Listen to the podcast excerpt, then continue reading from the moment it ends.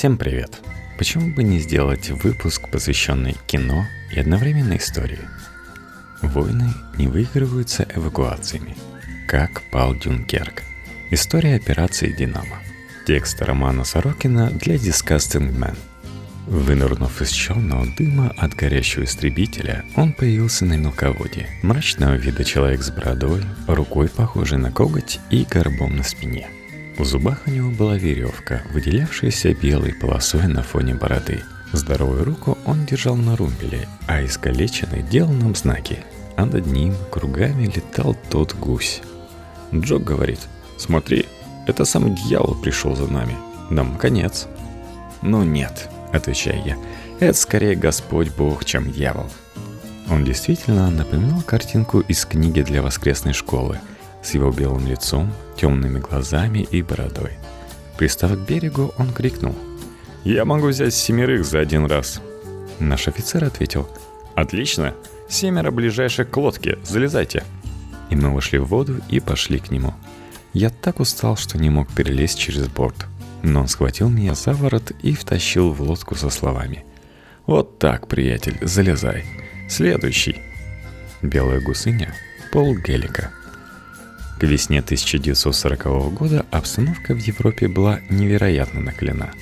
Вторая мировая война, начавшаяся 1 сентября 1939 года вторжением нацистской Германии в Польшу, немного притормозила. Боевые действия не носили слишком активного характера, но висящая в воздухе угроза никуда не испарилась. С начала войны Франция провела всеобщую мобилизацию и сейчас тратила силы на незначительные пограничные стычки с немцами – Великобритания перебросила в Европу свой экспедиционный корпус, почти 400 тысяч человек, и затаилась в тревожном ожидании. В тылу английских войск, расположившихся во Франции, было построено множество аэродромов для фронтовой авиации. Но английские бомбардировщики вместо бомб разбрасывали над немецкими позициями листовки с призывом одуматься. Мир ждал развязки кровавой бойни, но она все не наступала – Союзники будто застыли в нерешительности перед страшным врагом. За время этой странной войны Германия успешно провела польскую кампанию, практически безболезненно захватив Данию и Норвегию, и сумела хорошенько подготовиться к следующему этапу – атаке на Францию. Французская кампания стала самым болезненным ударом по союзникам, настоящим позором и свидетельством недопонимания всей серьезности надвигающейся угрозы – 10 мая 1940 года немецкие войска начали масштабное наступление на Голландию, Бельгию и Францию одновременно. Французы и англичане ожидали повторения сценария Первой мировой, когда немцы упрутся в укрепительную оборону на границе Франции и попытаются обойти ее с севера через Бельгию и Голландию, где были сосредоточены основные силы союзников – но сумрачный немецкий гений смог обвести их вокруг пальца. На севере был нанесен лишь отвлекающий удар. Основные силы обошли знаменитую, наказавшуюся совершенно бесполезной французскую оборонительную линию Мажино и начали стремительное продвижение на юго-запад через Артены вглубь Франции и на север к Ла-Маншу – Почти сразу же выяснилось, что несмотря на хорошую подготовку и внушительное техническое оснащение, войска союзников не способны оказывать немцам сколь-нибудь значимое сопротивление. Под ударами танковых соединений и беспрерывными налетами авиации сначала медленно, а потом все быстрее и быстрее они начали откатываться на запад.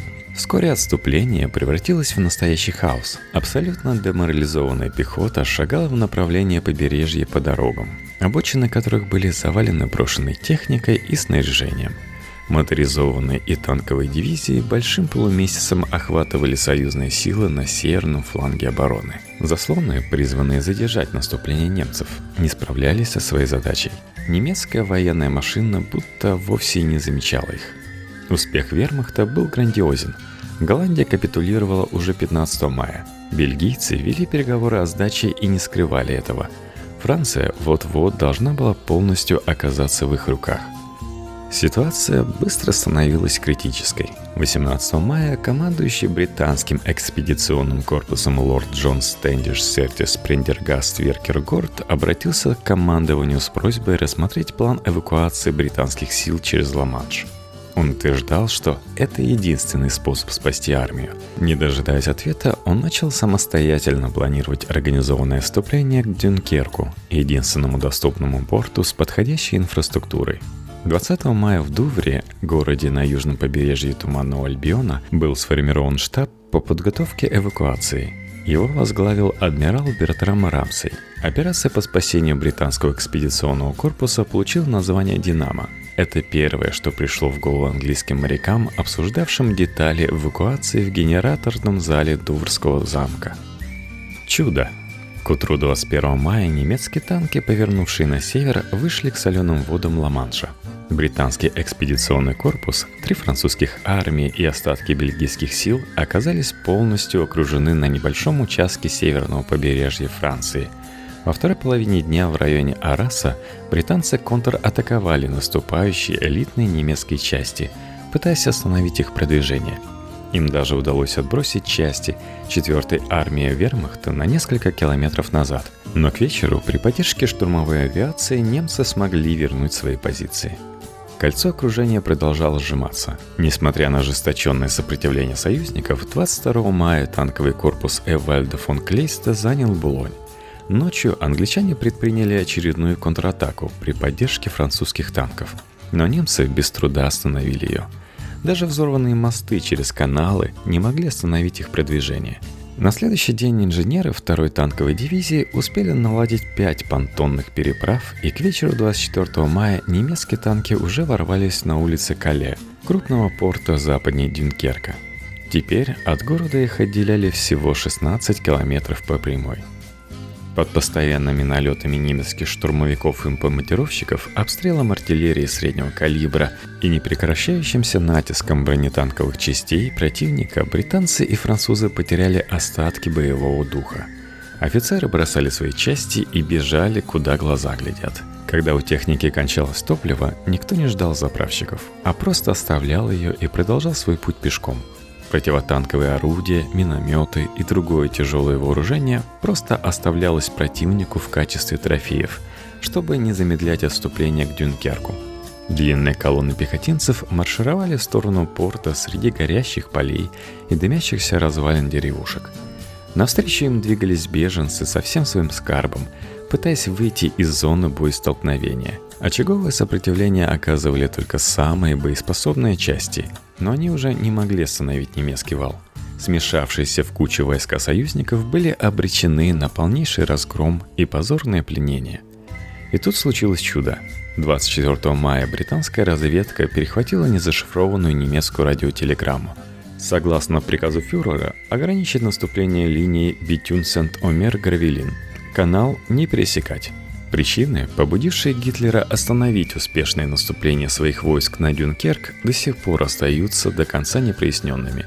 Английские офицеры были склонны считать это чудом, немецкие – самой страшной ошибкой за всю войну. Некоторые исследователи считают, что Гитлер не хотел слишком сильно настраивать против себя британцев, рассчитывая на заключение мирного соглашения в преддверии нападения на Советский Союз – Другие говорят, что в нем внезапно взыграло самое обыкновенное человеколюбие, и он решил не устраивать кровавую мясорубку. Наиболее вероятным видится самое простое объяснение. Немецкому командованию было очевидно, что союзники, загнанные в угол, будут сражаться подобно раненому кабану. Отчаянно и мужественно, и дабы избежать лишних потерь, наступление решили приостановить частях Хрунштетта, командовавшего основными немецкими силами на этом направлении, потери танков составляли от 30 до 50%. Оставшиеся еще должны были пригодиться для продолжения французской кампании. Их следовало поберечь. Немецкие танки были практически неремонтопригодными. Еще одной причиной такого решения германского главнокомандующего стало красноречие Германа Геринга, искавшего достойное применение для своих люфтваффе он смог убедить Гитлера, что сможет расправиться со скученными на небольшой площади союзниками при помощи одних лишь самолетов. Итак, к 25 мая на небольшом куске земли вокруг порта Дюнкерк скопилось почти полмиллиона солдат-союзников. Со всех сторон они были зажаты немецкими танками и пехотой, остановившимися буквально в 10 километрах от границы города. Англия переживала за своих сыновей – Газеты не сообщали точных подробностях о масштабах развернувшейся катастрофы, но общее настроение было весьма гнетущим. Все знали, что по ту сторону пролива происходит нечто ужасное. 26 мая в Вестминстерском аббатстве произошла церковная служба, на которой король Георг VI молился за наших солдат, подвергающихся ужасной опасности во Франции. Подобные службы прошли во всех британских церквях и синагогах. К этому времени почти все приготовления к эвакуации были закончены.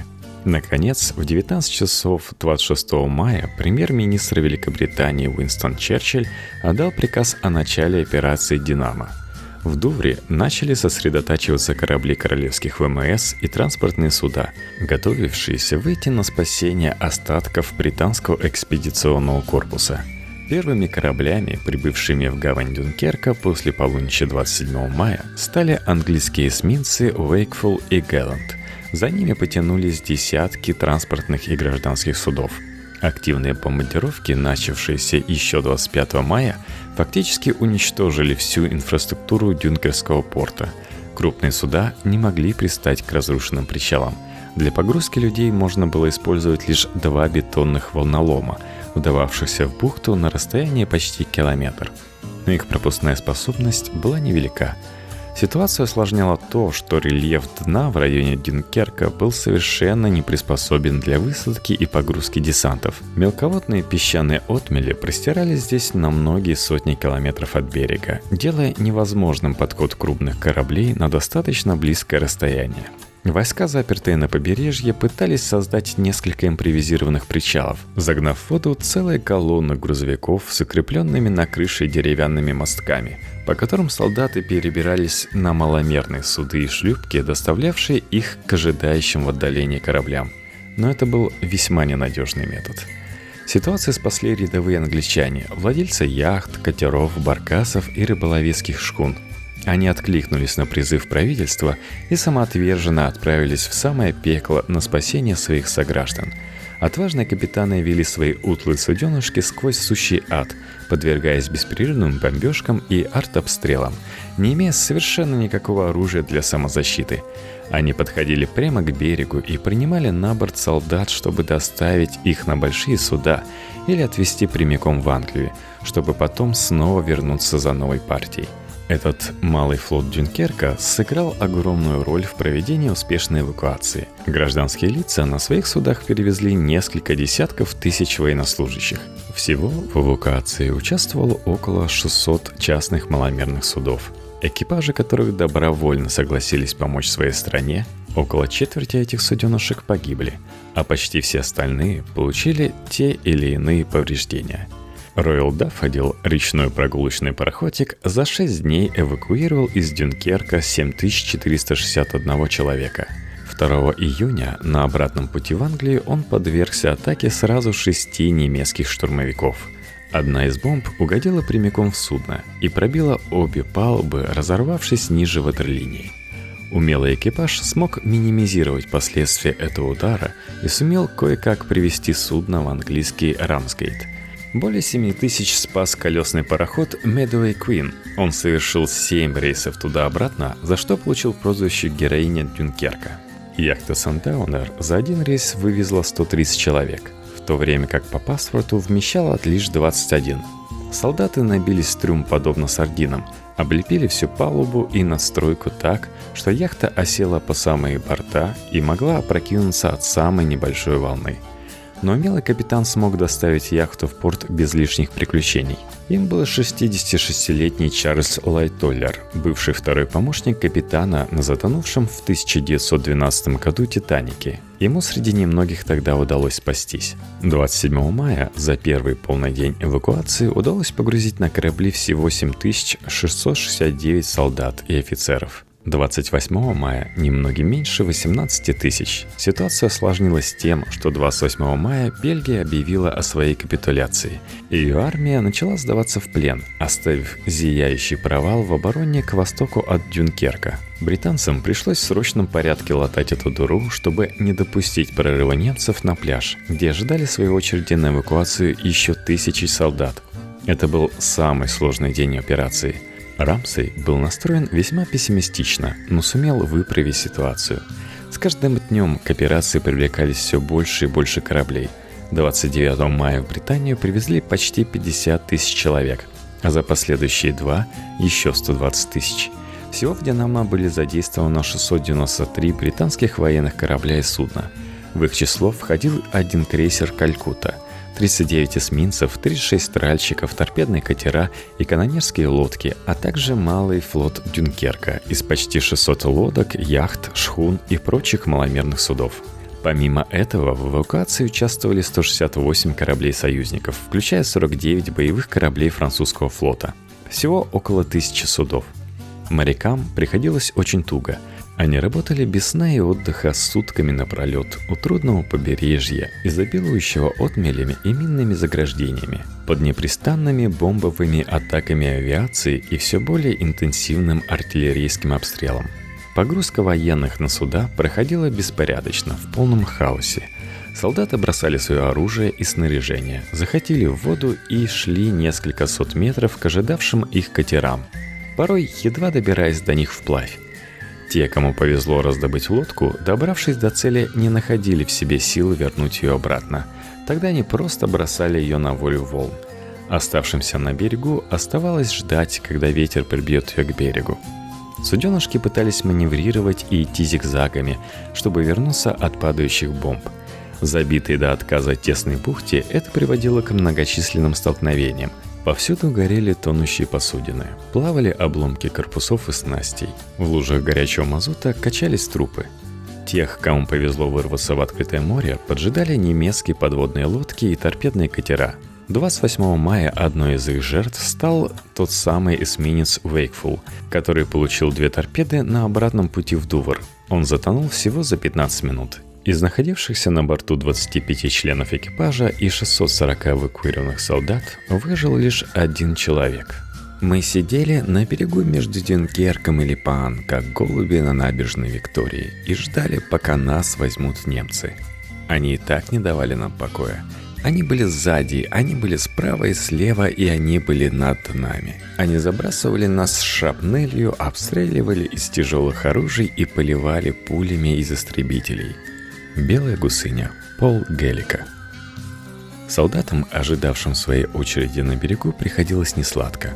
Разбомбленный Дюнкерк горел, водопровод был поврежден, и некому было тушить пожары. Все вокруг было затянуто плотным едким дымом. Уставшие солдаты сгрудились на пляже, сидели и лежали на песке, покорно ожидая своей участи, не в силах как-то повлиять на свою судьбу. Немцы постоянно подвергали их артиллерийскому и минометному обстрелу, практически беспрерывно бомбили с воздуха, а вражеские пилоты, как в тире, заход за заходом расстреливали разбегающихся по пляжу солдат из пулеметов. Люфтваффе чувствовали себя безнаказанно. Налеты усиливались, когда британские истребители, пытавшиеся помешать этому избиению, улетали домой на дозаправку. Оставшимся на земле не оставалось ничего иного, кроме как отбиваться от самолетов из своих винтовок и ручных пулеметов. Всю зенитную артиллерию пришлось бросить во время форсированного отступления. Корабельные ПВО также не могли обеспечивать эффективную защиту. Им прежде всего приходилось оборонять самих себя – Английская авиация пыталась оказывать максимальное противодействие неприятелю. Летчики работали без сна и отдыха, мотаясь между Англией и Францией, совершая до 10 вылетов в сутки. Хуже всего было то, что солдаты, умирающие на пляжах Дюнкерка, по большей части и не подозревали об усилиях королевских воздушных сил. Большинство воздушных боев проходило вдалеке от пляжей, над морем или в тылу противника – Пилоты шли на огромный риск, так как, будучи сбитыми, они практически не имели шансов на выживание. Приземляться с парашютом приходилось либо на территорию противника, либо прямиком в холодный Ла-Манш. Но они сделали свою работу. Люфтваффе пришлось дорого заплатить за свою самонадеянность. За время операции «Динамо» британцы смогли сбить 156 вражеских самолетов ценой потери 145 своих. 31 мая немцы возобновили активные боевые действия, и кольцо окружения начало стремительно сжиматься. Район, занимаемый войсками союзников, сократился до узкой полосы берега от Дюнкерка до Липан, длиной 15 и глубина всего около 7,5 километров. 2 июня на корабле погрузился арьергард экспедиционного корпуса, последние британские силы, прикрывавшие город. Теперь немцам противостояли одни лишь французы, которых тоже нужно было спасать. 3 июня Люфтваффе потянула свежие силы и утроила свой натиск. О работе днем пришлось забыть. Потери кораблей стремительно росли, и риск потерять весь флот в Дюнкерской гавани стал вполне реальным – в результате повреждений и потерь от бомбежек, артиллерийского огня и столкновений количество годных к работе эсминцев уменьшилось с 40 до 9. Из 30 войсковых транспортов на ходу осталось только 10, и экипажи этих кораблей дошли до крайней степени изнеможения. Вице-адмирал Рамсей проинформировал начальство, что, по его мнению, дальнейшие трудности эвакуации поставят многих офицеров и матросов перед таким испытанием, которое может оказаться за пределами человеческих возможностей. «Динамо» пора было сворачивать. В ночь с 3 на 4 июня на пляже собралась огромная толпа французских солдат, до этого прятавшихся в подвалах и прочих убежищах. Они услышали весть о последних кораблях, отправляющихся в Англию, и все еще надеялись попасть на их борт, оттесняя приготовившийся к эвакуации боевой арьергард французских войск, все это время защищавший зону эвакуации – в эту ночь удалось эвакуировать около 53 тысяч солдат-союзников, а уже на следующий день немцы вышли прямиком на пляж и получили возможность расстреливать корабли прямой наводкой. Операцию по эвакуации пришлось прекратить. Последним кораблем, оставившим Дюнкерк, стал старый английский эсминец «Шикари», Ранним утром 4 июня он в компании трех бандеров, груженных песком и цементом, вошел в гавань и дождался, пока их затопят на выходе из бухты, чтобы затруднить немцам дальнейшее пользование портом. Затем он принял на борт с берега французский штаб вместе с примерно 600 солдатами. Они стали последними союзными военными, покинувшими Дюнкерк. Десятки тысяч оставшихся на берегу солдат провожали глазами эсминец, уходящий на север в алых лучах рассветного солнца. В 3 часа 40 минут 4 июня 1940 года Шикари взял курс на Англию. Так официально завершилась операция «Динамо». В 9.00 Дюнкер пал. Итоги – Главным итогом операции «Динамо» стало спасение 338 226 солдат и офицеров-союзников и практически полного состава всего британского экспедиционного корпуса, численность которого составляла около 400 тысяч человек. Однако и потери союзников в Дюнкерке были весьма тяжелыми – в ходе всей короткой французской кампании британский экспедиционный корпус потерял 68 111 человек убитыми, ранеными и пленными. Тяжелые потери понесли французы. Несмотря на то, что англичане до последнего пытались вывозить блокированных союзников, около 15 тысяч французских военнослужащих, прикрывавших последний этап эвакуации, оказались в немецком плену. На каждых семерых спасенных приходился один, которого оставили на берегу – Большинство из них попали в концентрационные лагеря и погибли. В ходе операции «Динамо» силы спасения потеряли около четверти всех своих кораблей, 226 английских и около 40 французских, в том числе 6 эсминцев Королевского военно-морского флота и 3 принадлежащих французским военно-морским силам. Практически все остальные получили те или иные повреждения. Во время эвакуации на берегу пришлось оставить всю технику, тяжелое вооружение и снаряжение – Британская армия потеряла более 2500 пушек, 455 танков и около 60 тысяч автомобилей и мотоциклов, сотни тысяч тонн боеприпасов и топлива. Безусловно, эта утрата оказала негативное влияние на боеспособность британской армии, однако ей удалось сохранить главное – большую часть кадрового личного состава, хорошо обученного и получившего реальный боевой опыт. Нация выдохнула, ее дети вернулись домой – но всем стало ясно, что эта война – это серьезно и надолго. И в следующий раз так легко отделаться не удастся. Сразу после завершения операции в своем выступлении в Палате общин 4 июня 1940 года премьер-министр Великобритании Уинстон Черчилль произнес фразу, ставшей крылатой. «Мы не должны характеризовать это спасение как победу. Войны не выигрываются эвакуациями. Однако, чтобы понять настоящее значение Дюнкерка для британцев, стоит прочитать стенограмму и дальше. Мы пойдем до конца, мы будем биться во Франции, мы будем бороться на морях и океанах, мы будем сражаться с растущей уверенностью и растущей силой в воздухе, мы будем защищать наш остров, какова бы ни была цена. Мы будем драться на побережьях, мы будем драться в портах, на суше, мы будем драться в полях и на улицах, мы будем биться на холмах. Мы никогда не сдадимся, заявил Уинстон Черчилль 4 июня 1940 года. Парламентарии и весь британский народ встретили эту речь аплодисментами, а фраза «дух Дюнкерка» стал синонимом сплоченности и мужества перед лицом страшной угрозы. Именно здесь британцы обрели ту солидарность и готовность к самопожертвованию, которые повели их в бой в Африке, Юго-Восточной Азии и Европе.